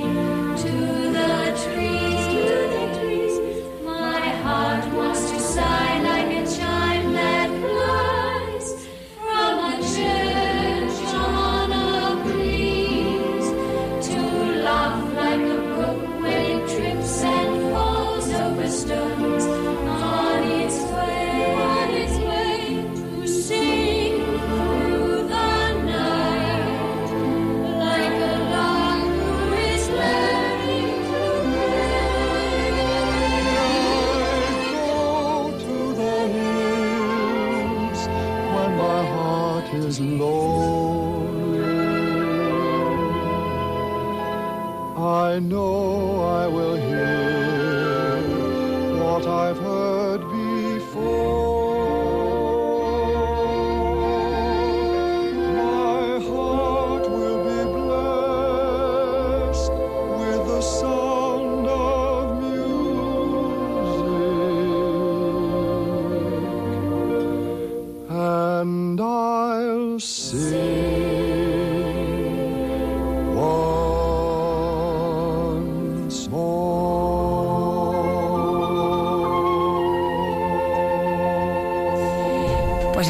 comentando, eh, bueno, decía Sabina, es verdad, ¿no? Que, que, que cuando salía de esta peritonitis eh, grave, ¿eh?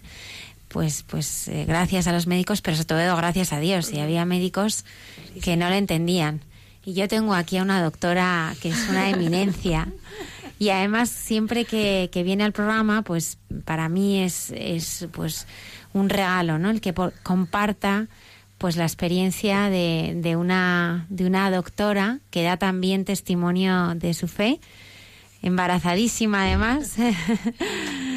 y buenas noches, Sara. Buenas noches. Me ha pillado así un poco de imprevisto, pero... Pero a ti también te pasa que cuando dan gracias a Dios, eh, no. Tampoco me ha pasado muchas veces que den gracias a Dios los pacientes, pero sí que es verdad que, que vamos, que es súper importante que Dios nos guíe, porque la medicina no es algo exacto y tú vas un poco guiándote pues en lo que se te va ocurriendo en el momento y en una luz que se te ilumina, ¿no? Y algunos piensan pues que es suerte y, y otros pues nos damos cuenta de que es Dios, ¿no? El que va guiando los pasos o el que concretamente a mí pues me pone a unos pacientes para seguir o para darles cariño o para lo que sea, ¿no? Que, que es muy importante que Dios cuenta con, con nosotros y se sirve de, se sirve de nosotros para, para hacer mucho bien. Yo creo que algo muy importante que haces en tu labor, Sara, es, eh, bueno, yo no, no sé a, a todos los que me acompañáis esta noche, pero a mí la enfermedad me hace sentirme muy vulnerable. Y lo de llegar a un hospital es que, bueno, te sientes una hormiga y dices, aquí van a hacer conmigo. Yo creo que, que la situación de llegar a un hospital es, es de vulnerabilidad total, ¿no? Es decir, van a hacer conmigo lo que quieran. En ¿no? tus manos me quedo. En tus manos me quedo. ¿Y, y cómo, cómo tú, eh, que vives eh, tu fe, te enfrentas ¿no? a ese dolor?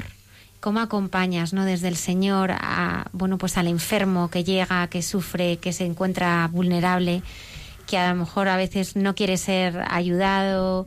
Eh, ¿cómo, ¿Cómo vives tu profesión? Y bueno, pues...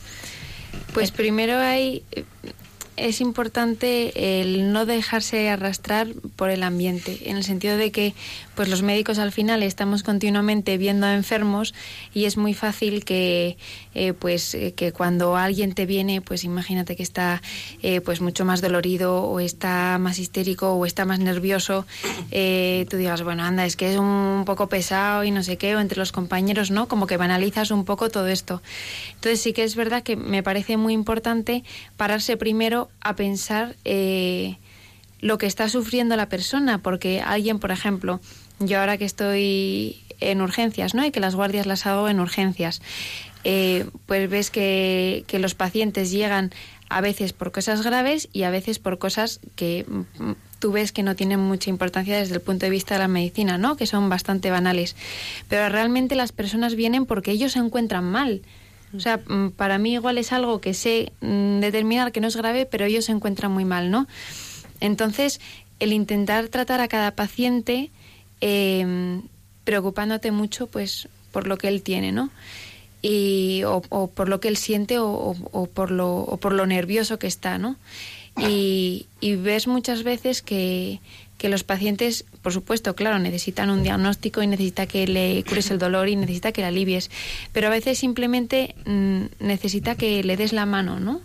Y que, y que le consueles un poco, porque igual eh, hay pacientes que vienen, pues, eh, por lo que sea, ¿no? El otro día, pues, vino uno, pues, que se había tomado unas pastillas, que no se sabía muy bien si era que que él se quería suicidar o no, y al final detrás de todo esto y de muchas horas en urgencias, que me contaran el caso que ya lo habían visto desde por la noche, descubrías que era un paciente que estaba muy mal porque tenía una situación familiar pues muy difícil, ¿no?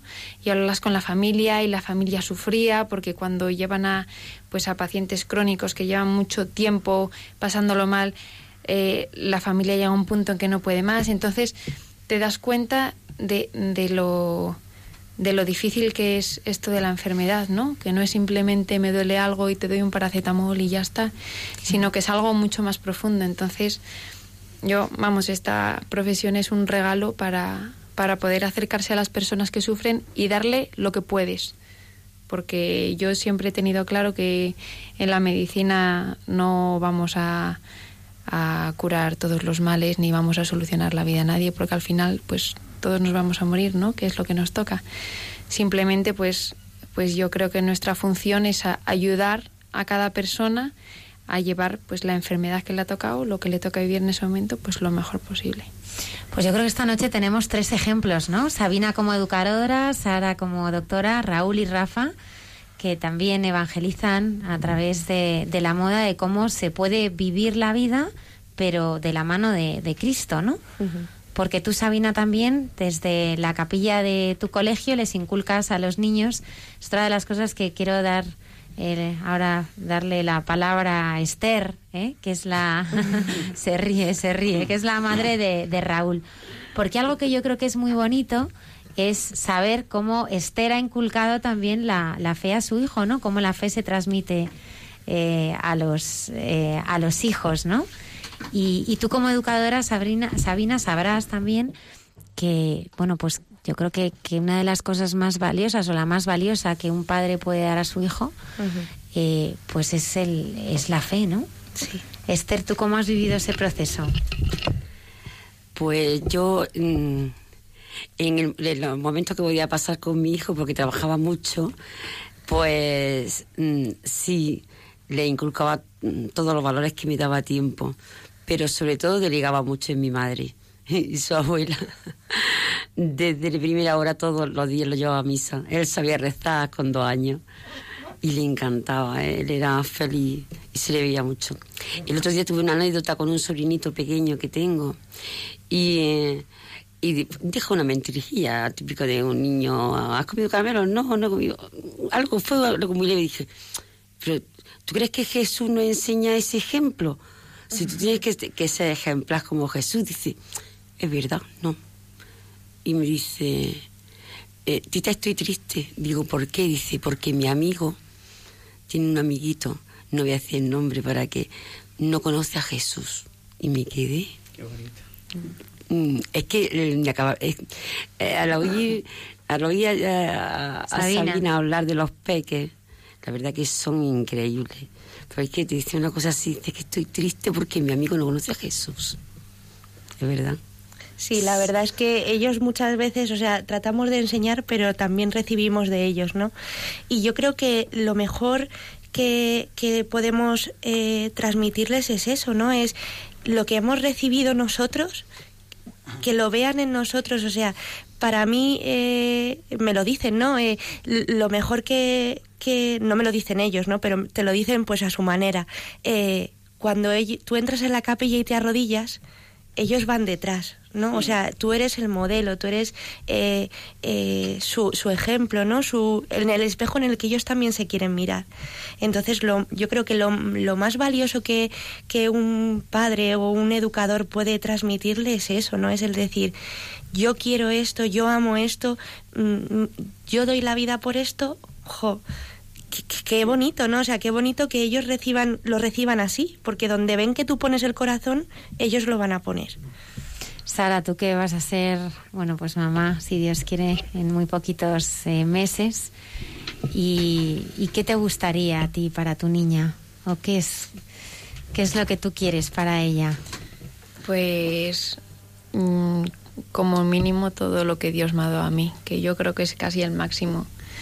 Pues querría, por supuesto, que, conociera a Dios y que viera pues todo lo, todo lo bueno de la vida, ¿no? Todo lo que Dios nos regala y, y, y toda la suerte que tenemos, porque yo mm, de verdad que me siento muy afortunada. Yo muchas veces me, me paraba a pensar que la gente dice que el ser cristiano es como una carga, ¿no? Como algo que te obliga, te obliga a ir a misa o te obliga, no sé, a, a cumplir los diez mandamientos o cosas así, ¿no? Para mí, yo siempre he dicho que ser cristiano para mí es un chollo. O sea, ¿Por qué? Porque, porque me da una seguridad, ¿no? O sea, me, me da un padre que sé que, que me quiere, que todo lo que me va a dar es lo mejor y que yo lo único que tengo que preocuparme es pues de seguir un poco el camino que, que me marca y que si alguna vez me desvío, que puedo volver a él. O sea que, que en realidad eh, es, es muy fácil todo, ¿no? Porque si cometes errores siempre puedes volver. y si tienes dudas, él, él siempre te va a ir marcando el camino. Así que ir de la mano siempre con alguien por la vida, pues para mí es un chollo. Y yo creo que también dar testimonio, ¿no? Y signos, como Raúl y Rafa, que con esos preciosos relojes, ¿eh? Con, con el pez, ¿eh? Pues dan, dan, dan testimonio de su fe. También eh, Sara, a mí me hace mucha gracia con esa cruz que va, ¿eh? Mm. Siempre eso me gusta, eso cuéntalo. ¿Con quién se encuentra con esta doctora tan guapa de la sala de urgencias? ¿Pero qué signo del cristiano? Bueno, pues es que mm, yo, una de mis primeras guardias, cuando empecé a trabajar, eh, pues tuve una señora que, que sí que me dijo algo referente a Dios, ¿no? Y a, que lo estaba pasando mal y que no podía dormir. Y dice, "Mm, voy a intentar rezar porque eso era lo que me tranquilizaba, ¿no? Y cuando alguien sí que te da pie a hablar algo de Dios, pues es mucho más fácil, ¿no? Más fácil consolarle. Entonces, a partir de ese momento que Dios pues me puso ese paciente en la primera guardia, pues me di cuenta que era muy importante llevar un signo eh, que a las personas pudiera hacerle presente a Cristo. Entonces, desde entonces siempre llevo una crucecita pequeña en el cuello que, que es discreta. Tampoco es un crucifijo de obispo, pero que, que cualquier persona que, que quiera verlo, pues lo puede ver, ¿no? Y lo puede identificar. Eh, así tampoco metes a los pacientes a, a calzador, ¿no? La, la idea de Dios, pero siempre está presente. Y, y también para, para ayudarme, ¿no? Para ver también, pues, pues quién es el que me ayuda a mí en, en esta profesión y que quién es el que me va guiando. ¿Tú también, Sabina? Sí. Eh, es súper emocionante también eh, estar en, en clase, ¿no? Pues haciendo cualquier cosa o cualquier actividad con, con los niños y que toqueten cualquier cruz que lleves o, o eso, pues el colgante, ¿no? Y quieres darle un beso a Jesús. Sí. Y, te- y fu- vienen emocionados, ¿no? Raúl, Rafa, ¿y por qué el pez? Bueno, pues la verdad es que fue una de las cosas que, que más tiempo nos costó porque te- necesitábamos un logo que identificara lo que nosotros queríamos transmitir y de una manera pues muy visual. Y después de mucho leer, me acuerdo que, que justo cuando estábamos empezando con C21, Raúl y Jaime estaban en Londres, yo estaba en París y todo lo, lo hablábamos por, por Skype, por WhatsApp, por correo. Uno de nosotros, no sé si fue Raúl, dijo, chicos, tenemos que, que reunión importante, Skype los tres, tengo ya el logo, eh, ya lo tenemos, he estado leyendo, y efectivamente, eh, leyendo algunos textos, mm, nos dimos cuenta que el pez, que al principio había sido el símbolo eh, para los cristianos, para identificarse entre ellos, era justo lo que mm, nos iba a identificar a nosotros hoy en el siglo XXI para, de la misma manera que hacían antiguamente, eh, identificarnos hoy en día. Entonces, eh, por ese fue el, el- el motivo del pez, que además lleva un, lo modernizamos, por así decirlo, que lleva un C21 de cristianos del siglo XXI. Y, y por eso el, el pez.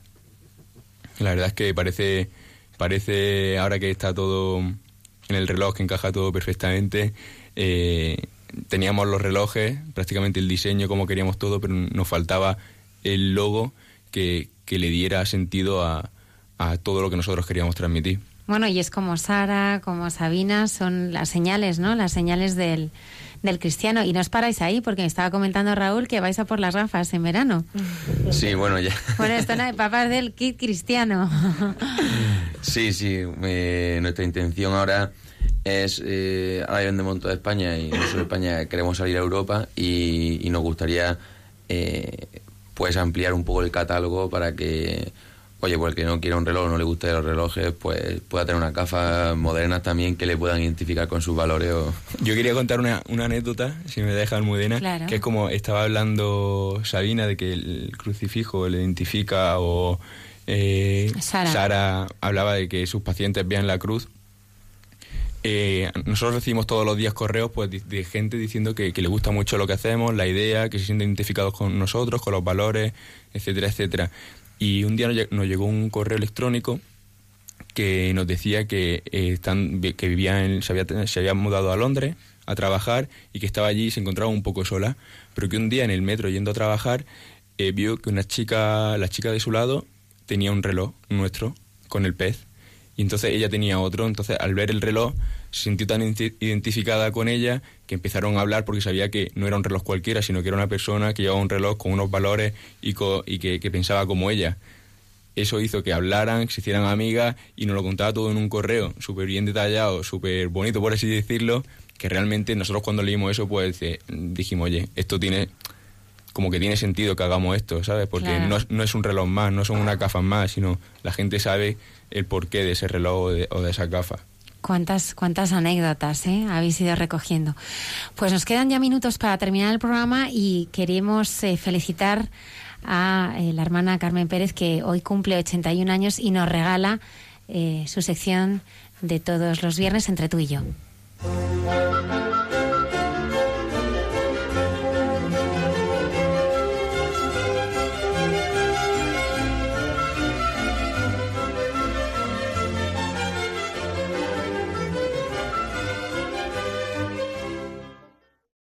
Buenas noches. Aquí estamos José Manuel y yo, entre tú y yo. Y es que seguimos un poquito con el tema del otro día. Porque yo la pregunta que nos quedaba, porque ya no nos daba tiempo, era, ¿y nos preguntamos cómo adaptar nuestra fe? ¿Nos preguntamos cómo adaptar nuestra fe, nuestro ser cristiano al mundo de hoy? Es la pregunta que nos tenemos que hacer consecuencia de aquel diálogo que hemos hablado tú y yo. Aquí vamos a tener debate, empieza. Bueno, pero ¿es que tengo que adaptar mi ser cristiano al mundo de hoy? Cuidado. Antes se pretendía defender el cristianismo. Hoy se quiere adaptarlo. Dos intenciones que pueden ser excelentes.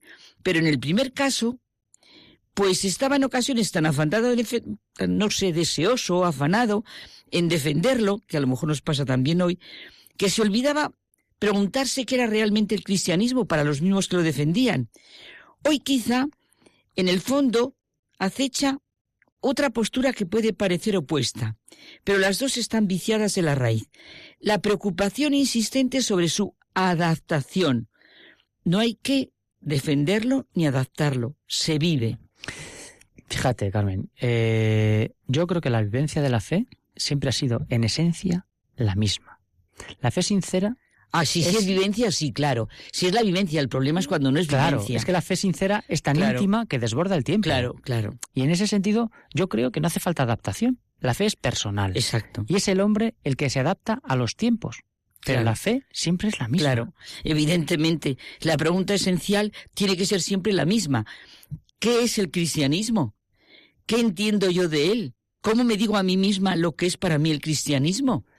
¿Quién es Cristo para mí? ¿Quién es en mi vida Cristo? ¿Cómo abro a Cristo todas las parcelas de mi ser? Claro, lo realmente importante del cristianismo es la persona de Cristo. Claro. Y Cristo no es un concepto, un objeto que se posee. Es un misterio ante el que estoy abierto. Siempre soy ignorante. Siempre soy capaz del encuentro cada vez más profundo, ¿verdad? Y más comprometido. Y es que, ¿acaso, yo te pregunto, ¿no? Eh, ¿No es Cristo el mismo ayer y hoy? ¿No es el Evangelio tan real ayer como hoy? Yo estoy convencido, Carmen, a riesgo de ser tachado de inmovilista, ¿no? Que la fe cierta, los pilares de la fe, son inadaptables como lo son las Claro. leyes inmutables del universo. No, no. Es que a mí lo que me impresiona que comentaba con alguien, no sé si fue aquí, hablar de Cristo. De Cristo se habla de una manera actual. A Cristo no se le critica como si fuera un emperador romano o alguien, se le critica como un hoy. Al Cristo que merece la pena amar o merece la pena negar es el por Cristo, con Cristo y en Cristo. Es el Cristo hoy. Vivir, como es lógico, nuestro momento, que es lo único que yo puedo vivir, yo no puedo pensar ni en antes ni después, pues no significa para nada dejarme arrastrar por las modas y compartir las pasiones de lo que pasa. Si no nos remontamos a causas profundas, como dices tú, a la juventud y lo eterno de lo que es Cristo, a la raíz de todo, que es la fe en Dios, que es Creador y Padre, pues actuaremos con superficialidad. Es que fíjate, yo a veces dicen, no es que hay que adaptar el mensaje. Es que no, es que la teología puede avanzar en el conocimiento de Dios, pero las raíces de la fe son las leyes de nuestro universo espiritual. Claro. Oye, ahí Henry de Libac cuenta una cosa muy bonita. Quizá nos ha pasado a alguno de nosotros. Él conoció a un sacerdote que hablaba más o menos en el mismo tono en su habitación en la iglesia o en una sala de conferencias. Era un hombre, dice él, que se expresaba de la misma forma ante los niños de un orfanato que ante pensadores o políticos. Un hombre que decía lo mismo a los incrédulos de nuestra moderna sociedad o a los procedentes del Extremo Oriente y a los creyentes de toda la vida. En su conversación, que nunca alcanzaba la elocuencia, el aparato probatorio, todo eso estaba reducido al mínimo, no había discusión.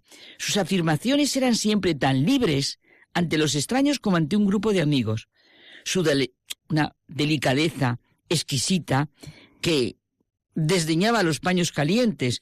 Nunca dice conoció a una persona menos adaptada. Y sin embargo este hombre lo era todo para todos. Y de él todos formaban parte, de todos recibían. Daba la fe en la que creían. La fe cristiana, por lo tanto, es fe en el amor, en su poder eficaz, en su capacidad de transformar el mundo e iluminar el tiempo. Hemos conocido el amor que Dios nos tiene y hemos creído en él. La fe reconoce el amor de Dios, manifestado en Jesús, como el fundamento sobre el que se asienta la realidad y su destino último. Adaptémonos a esto. Exacto, eso es, adaptémonos a esto. Hasta la semana que viene.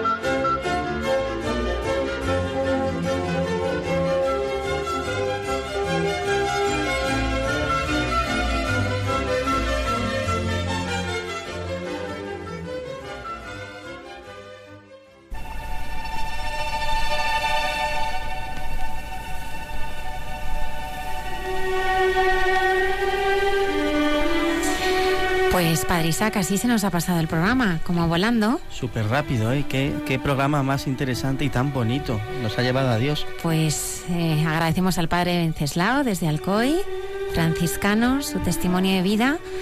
A Raúl y Rafa, buenas noches, esos cristianos del siglo XXI. Mucho ánimo en vuestra tarea de evangelizar a través de, de la moda, que lo estáis haciendo muy bien. Muchas gracias, Almudena, y por darnos la oportunidad de estar aquí y contaros nuestra experiencia.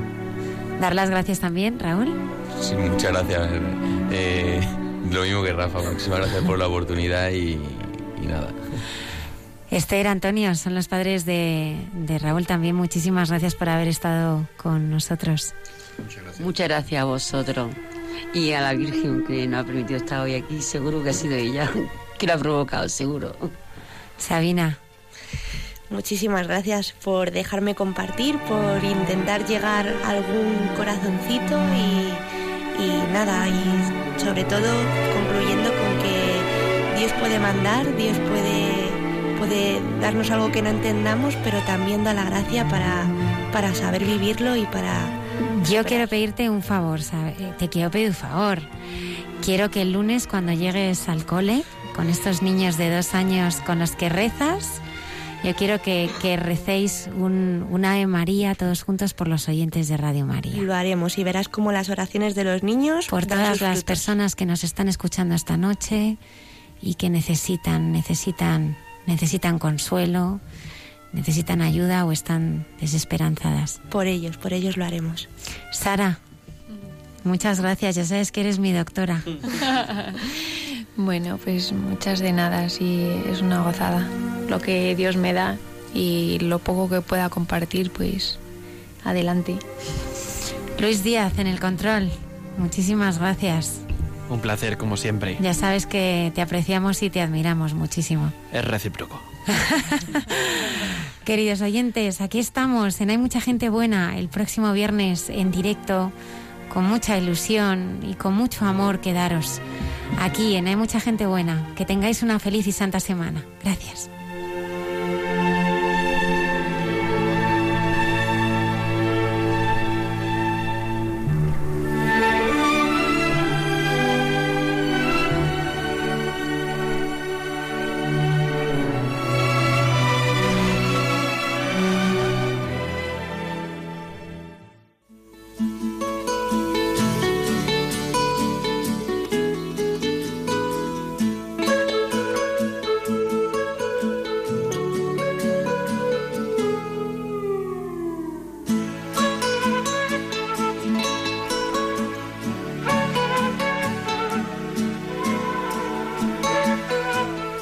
Así finaliza en Radio María. Hay mucha gente buena.